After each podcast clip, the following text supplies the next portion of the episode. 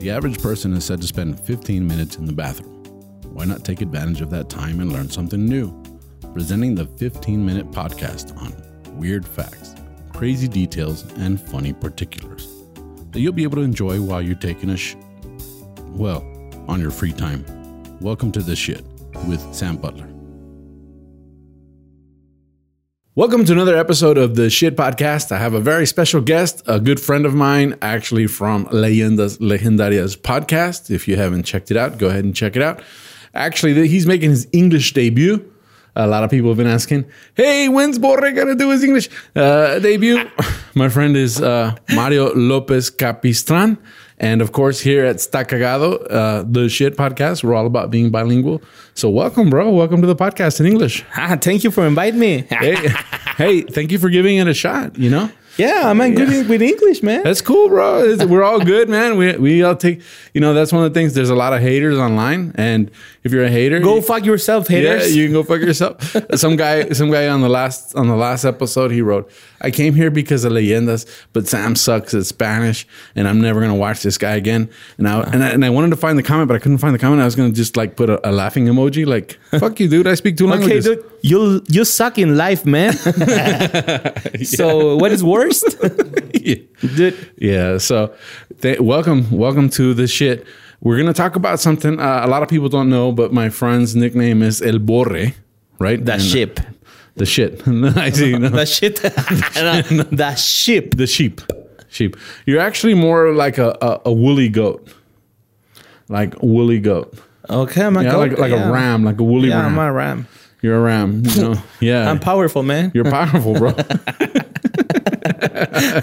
yeah, but um, you also happen to be uh, a very popular guy when it comes to all the 420 stuff. No, What's I'm up? not. Yeah, yeah, bro. I like to smoke, but You I'm to not a smoke. popular guy in You're the popular. 420. Just- there's a whole group called Amigos de Borre on, Yeah. on online. It's very popular. It's very popular, bro. And everybody's like, so if I want to smoke this, what should, and then Borre's like, well, what you want to do, let me tell you. yeah, you, you need to get careful with that smoke you want to smoke. You wanted to smoke.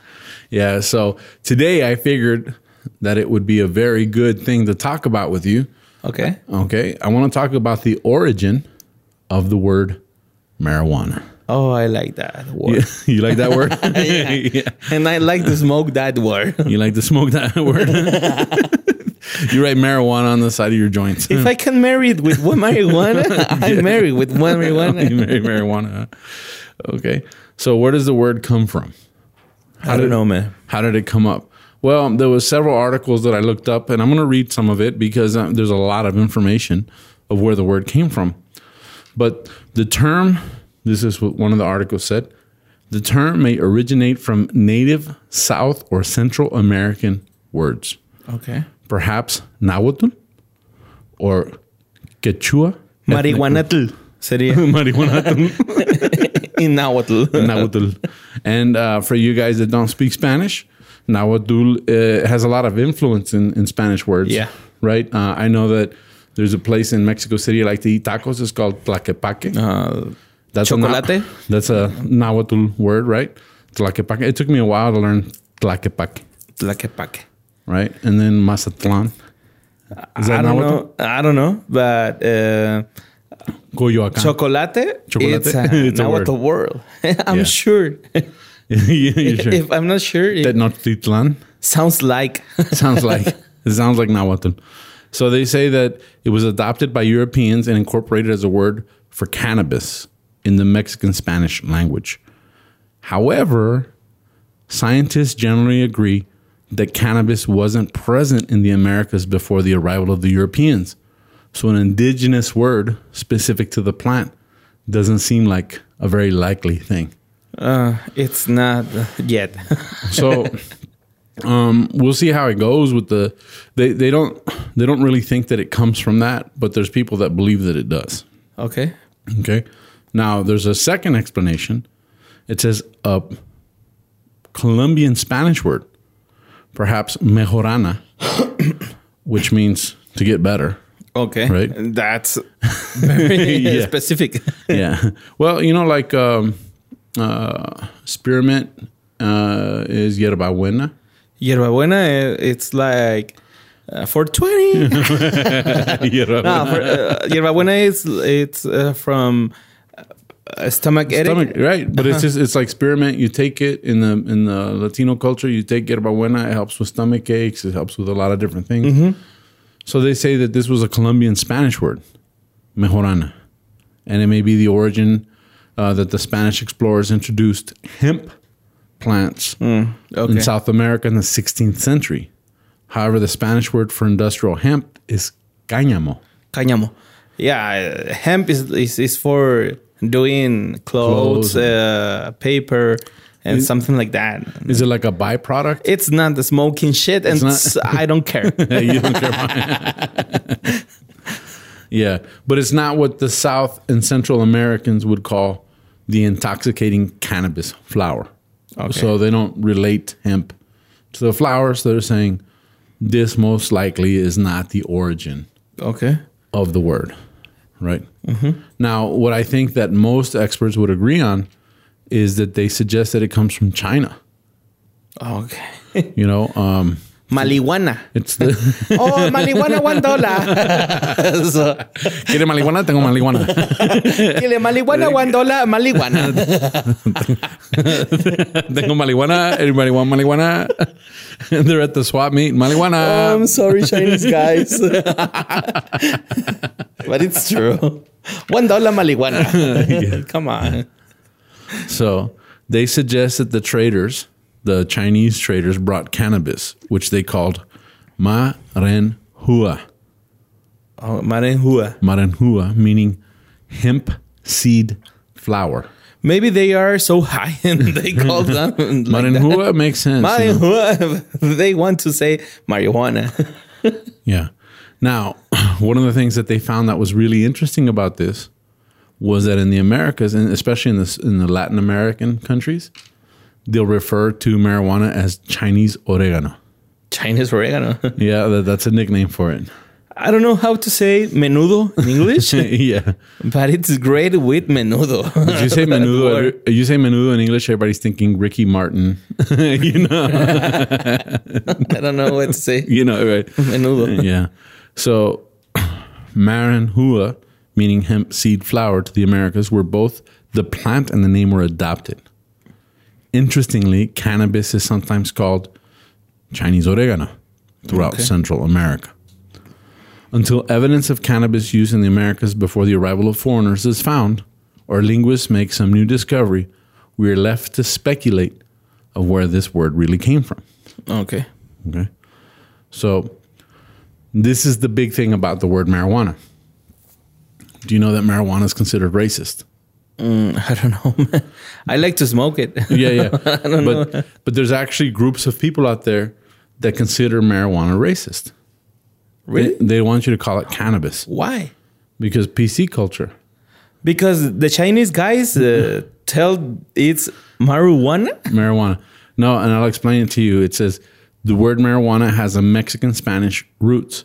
It was commonly used in the U.S. until the 1920s and 1930s, when the states began to pass laws against cannabis plant. At the time, there was a growing wave of sentiment against Mexicans. Mm. So there was hate against Mexicans, and they were It's like- a weapon against Mexicans. well, they they were talking about how We like to smoke weed. What? what? that that was the point. That they didn't want Mexicans, but Mexicans wanted to be here. Get high, that's guys, and we You can wrestler. And so there so what happens is the immigrants brought pot smoking with them. The term marijuana, sometimes spelled marijuana, sounded foreign. It sounded like a different language. I, I, I don't know what what do you say? Marijuana. No, uh, after. Foreign. Extranjero. Oh, okay, okay, O sea que la palabra marihuana era extranjera. okay, okay, Y eso lo relacionaban con los mexicanos. mm, okay. So they didn't want Mexicans, therefore they didn't want Yeah, Mexicans like to smoke weed. they didn't want marijuana. We like to smoke weed. Yeah, I have a friend. I have a friend that he's Mexican and he's got like slanted eyes, and he, he has a whole joke. He's a stand-up comic. He says that people ask him, "Hey, bro, are you Hawaiian? Are you Hawaiian, bro?" And he's all, he's all, uh, "You got weed, bro? Are you Hawaiian?" He goes, "Nah, I'm Mexican, bro." He goes, oh, so you do got weed, you know? So A huevo. I will. so Mexicans love marijuana. yeah, we love it. So the first politicians were racist and they criminalized mar- uh, cannabis because they wanted to underscore that it was a Latino drug, The- espe- es- especially a Mexican drug. Uh, yeah. Such people say marijuana it's for uh, Negro people. I don't Yes. Uh-huh. know if Negro it's okay. or black Negro people. or bla- black people or Mexican people like to smoke marijuana and, and we, we we like. yeah. if you got a problem, go fuck yourself, man. But they did. They did have a problem. 1930s, during the Depression, Americans were searching for someone to blame. They wanted, uh, they querían echar la culpa a alguien. okay. They wanted to blame Mexicans and black people Okay. for the effects of marijuana on society. Okay. So, um, let me see. They suggested that the rise of jazz music Yeah. and marijuana smoking It's the same. was the same and went hand in hand, Mm-hmm. and therefore they began to treat um, marijuana or cannabis and Mexican immigrants and black people Yeah. as foreigners. early years, uh, the people uh, communicate with jazz music, Mm-hmm. uh, or immigrant people uh, communicate with jazz music. Uh-huh, yeah, music in general, and, yeah. and with it also funciona para lo mismo. yeah, it's the same thing. Yeah. yeah, it's the same thing. And so what was happening is that they would use this to to say that it would corrupt the minds of people. Mm-hmm. And of course, this was this was a, an excuse to target Mexicans and black people, low class peoples. was what Mm-hmm. they would call think them. different like you man and that's not true we like to think like it's think about that fucking problem that we Yeah. have it you know, with right. marijuana marijuana. i love it You know, I don't know if you like marijuana that much or not, you know, but I'm gonna guess that you do love marijuana. yeah i love it i like to smoke weed a lot fucking They're, they're actually saying that uh, some of the research that I did was saying that that's the, the, the illegal drug that the most people have tried. yeah it, uh, most people say is the introduction of drugs Mm-hmm. marijuana but they don't Uh, if you want to try something more harder you don't s- take a sniff of cocaine you Yeah, you the- smoke uh, two joints if you want to um, Mm-hmm. so, to feel something harder than what joint Well, the other thing too is they say that they call it what they the term in English is a gateway drug. Gateway is like es como un portón, es una entrada a otras drogas, right? So it's a gateway drug.